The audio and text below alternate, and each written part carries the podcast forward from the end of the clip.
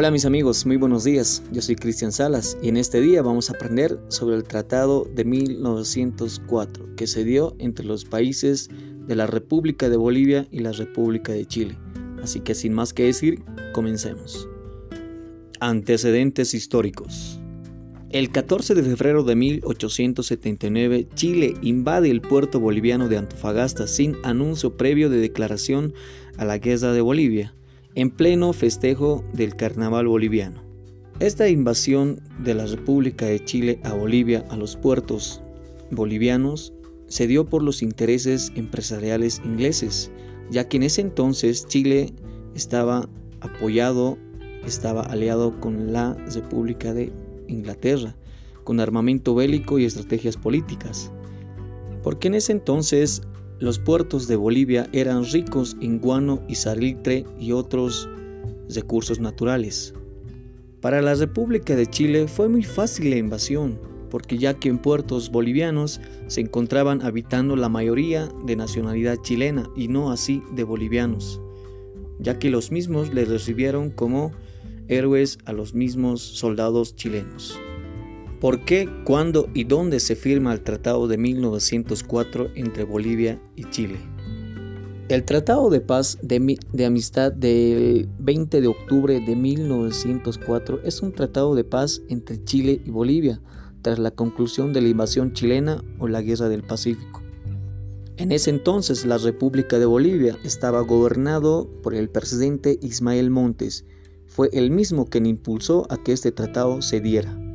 El Tratado de 1904 de Paz y Amistad fue firmado por el canciller y representante de la República de Chile, Emilio Belio Codesio, y el representante de la República de Bolivia, Alberto Gutiérrez.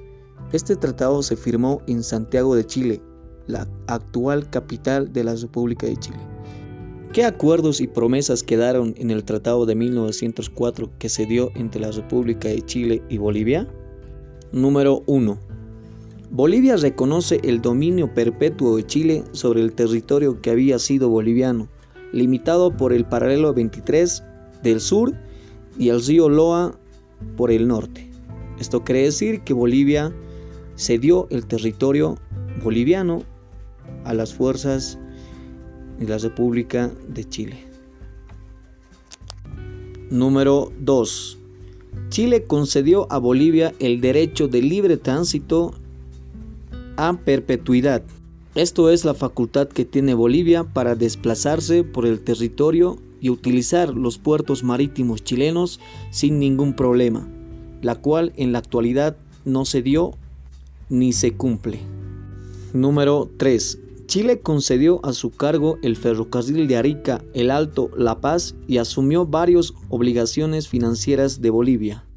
Número 4. Chile concedió comprometer a, Bolivia a pagar ciertas obligaciones en que pudiera incurrir Bolivia, con ocasión de varias construcciones de ferrocarriles en el territorio boliviano. Número 5. Chile concedió a Bolivia el derecho de constituir agencias aduaneras en los puertos de Bolivia para realizar el libre comercio de exportación boliviano. Sin duda podemos ver que Chile se aprovechó, de la inocencia y el, mal manejo de las autoridades de Bolivia en esos tiempos, nos reflejan en el Tratado de 1904 que se dio entre Chile y Bolivia. Nombramos el artículo número 6 del Tratado de 1904 que nos dice, la República de Chile se conoce a favor de la de Bolivia y a perpetuidad el más amplio y libre derecho de tránsito comercial por su territorio y puertos del Pacífico. Ahí bien claro dice que Bolivia puede transitar libremente por los territorios y las costas marítimas que eran de Bolivia. En la actualidad, esto no se ve, ya que nuestros comerciantes y nuestros compatriotas tienen que hacer largos trámites de papeleos para sacar un comercio o exportar al exterior. Después de toda esta firma de papeleos y acuerdo entre Bolivia y Chile, el presente tratado de 1904 que, que, delimita el territorio entre Bolivia y Chile y el tratado de paz y terminación ante la invasión chilena Este tratado se promulga el 21 de marzo de 1905 en Santiago de Chile. Como bolivianos podemos ver la capacidad y manejo de las autoridades en esos tiempos. Y sí, revisando la historia de Bolivia en la Guerra del Pacífico, podemos ver y notar que los intereses de nuestras autoridades nacionales eran solamente para que ellos vivan y se sientan felices, y no así para la República de Bolivia en ese entonces y para sus habitantes. La historia nos dice eso, pero en la escuela y en, el colegio nos enseñaron a que los chilenos son, la, son los malos de la historia y de la película. Pero no fue así, fue que en realidad Bolivia vendió territorio boliviano a Chile Sí, señores, Bolivia vende territorio y cede territorio a la República de Chile, y no fue así como señalan en nuestra historia de Bolivia. Pues si no lo sabías, ahí te contamos y difunde esta información. Y así fue como nuestro país, Bolivia, queda como un país enclaustrado. Ahora vayámonos a la actualidad. Tras la presidencia del expresidente Juan Evo Morales Aima, decide tomar una demanda ante la Corte Internacional de Justicia ante la Haya, en el país de Holanda. Fue tomada por el expresidente de Bolivia un 23 de marzo del 2011, comprometiéndose ante los bolivianos y bolivianas a retornar a las orillas y playas del litoral boliviano. ¿Y por qué el expresidente decide demandar ante la Corte Internacional de Justicia ante la Haya a Chile? Pues ya que en nuestra historia de Bolivia tras tras el paso de muchos presidentes, pues la consigna era recuperar el mar. Tras agotar todas las formas de diálogo, es porque ahí el expresidente Morales decide demandar ante la Corte Internacional de Justicia para que los bolivianos retornemos al mar, libres y soberanos. Ya el 24 de abril del 2013, Bolivia oficializa ante la Haya ante la Corte Internacional de Justicia la demanda ante la República de Chile, como indica el Tratado de 1904, tras recuperar un territorio o una salida soberana al Pacífico. Tras Bolivia presenta una demanda ante la Corte Internacional de Justicia en La Haya, en el país de Holanda, llevando a muchos representantes como expresidentes y autoridades principales y de alto mando, estaba el presidente el expresidente Rodríguez Belcé, el expresidente Carlos Mesa Quisber y como también estaba el mismo como vocero de la demanda marítima de Bolivia. Aún así, Bolivia presentando muchas evidencias y pruebas, Bolivia llega a perder la demanda marítima ante la República de Chile.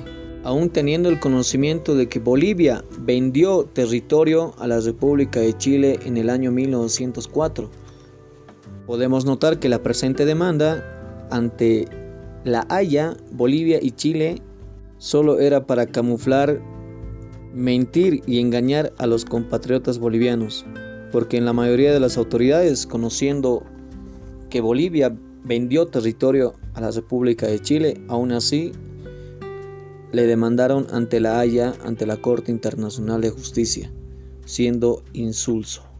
Una vez conociendo los alegatos de ambas partes de la República de Chile y el Estado Plurinacional de Bolivia, la Corte Internacional de Justicia emitió el fallo el 24 de septiembre del año 2015, la cual determinó que Chile no está obligado a negociar con Bolivia sobre una salida soberana al Pacífico, por lo que desde la oposición fue considerado un fracaso histórico. Y es así como Bolivia queda como un país enclaustrado y no mediterráneo como muchos lo conocen. Porque Bolivia en realidad sí nació a la vida independiente el 6 de agosto de 1825 con una salida soberana al Pacífico. Realizando un análisis y un resumen de la presente información que les he cedido, podemos notar que la República de Bolivia, desde que entra la vía independiente, fue siempre mentido y engañado por sus autoridades, presidentes y otros. que solo miraban sus propios bolsillos y sus propios intereses, y así la de su familia y muchos amigos más, y no así por el desarrollo de nuestro país. Si desde que Bolivia entró a la vida independiente hubiera tenido autoridades, presidentes que hubieran manejado, hubieran velado por los intereses de nuestro país, Bolivia seríamos un país de primera potencia en nuestro continente americano.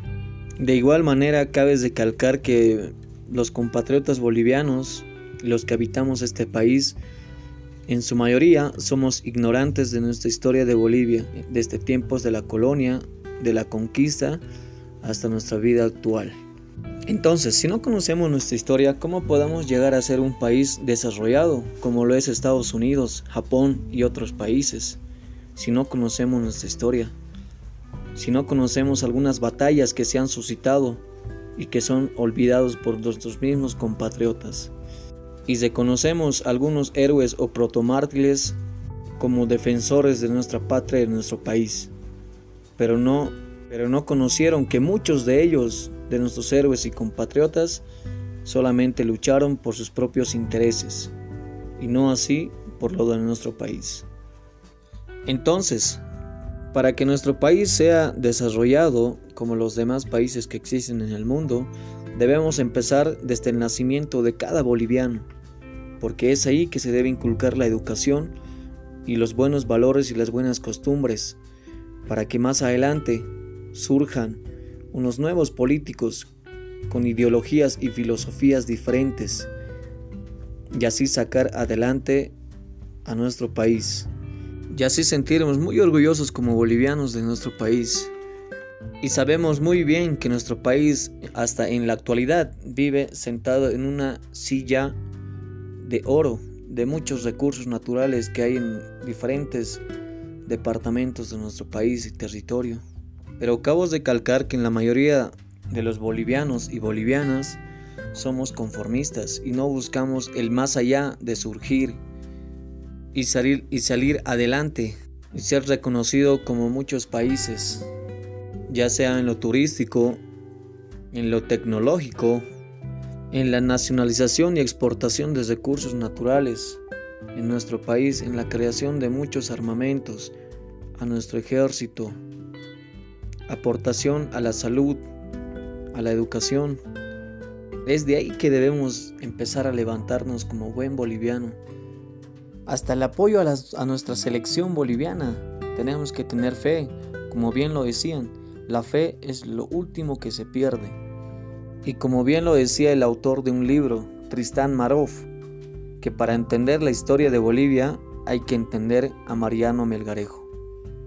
Y esta información y conocimiento del Tratado de 1904 es solamente una pequeña parte del dolor de cabeza de los expresidentes de autoridades importantes de aquellos tiempos de nuestra historia de Bolivia, que siempre se quedarán plasmados y será una experiencia que debemos de conocer y que nos sirva para más adelante para ser unos sabios e inteligentes y tomar unas buenas decisiones para nuestro país, Bolivia. Con este podcast quise hacerlos conocer que los malos de la película solo fuimos los mismos bolivianos y no así como nos hacen creer en la escuela y en el colegio que debemos odiar a los chilenos porque nos robaron nuestro mar. No fue así, ya les conté que Bolivia vendió territorio a la República de Chile en ese entonces.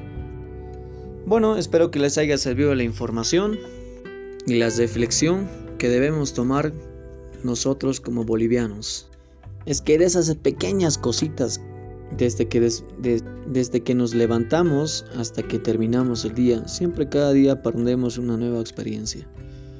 Y es que nosotros, la nueva generación, tiene que hacer cambiar la ideología y la política en nuestro país para que más adelante nuestro país sea una de las primeras potencias mundiales que existen en el mundo. Les informó Cristian Salas, espero que les sirva de mucho la información y muchas gracias.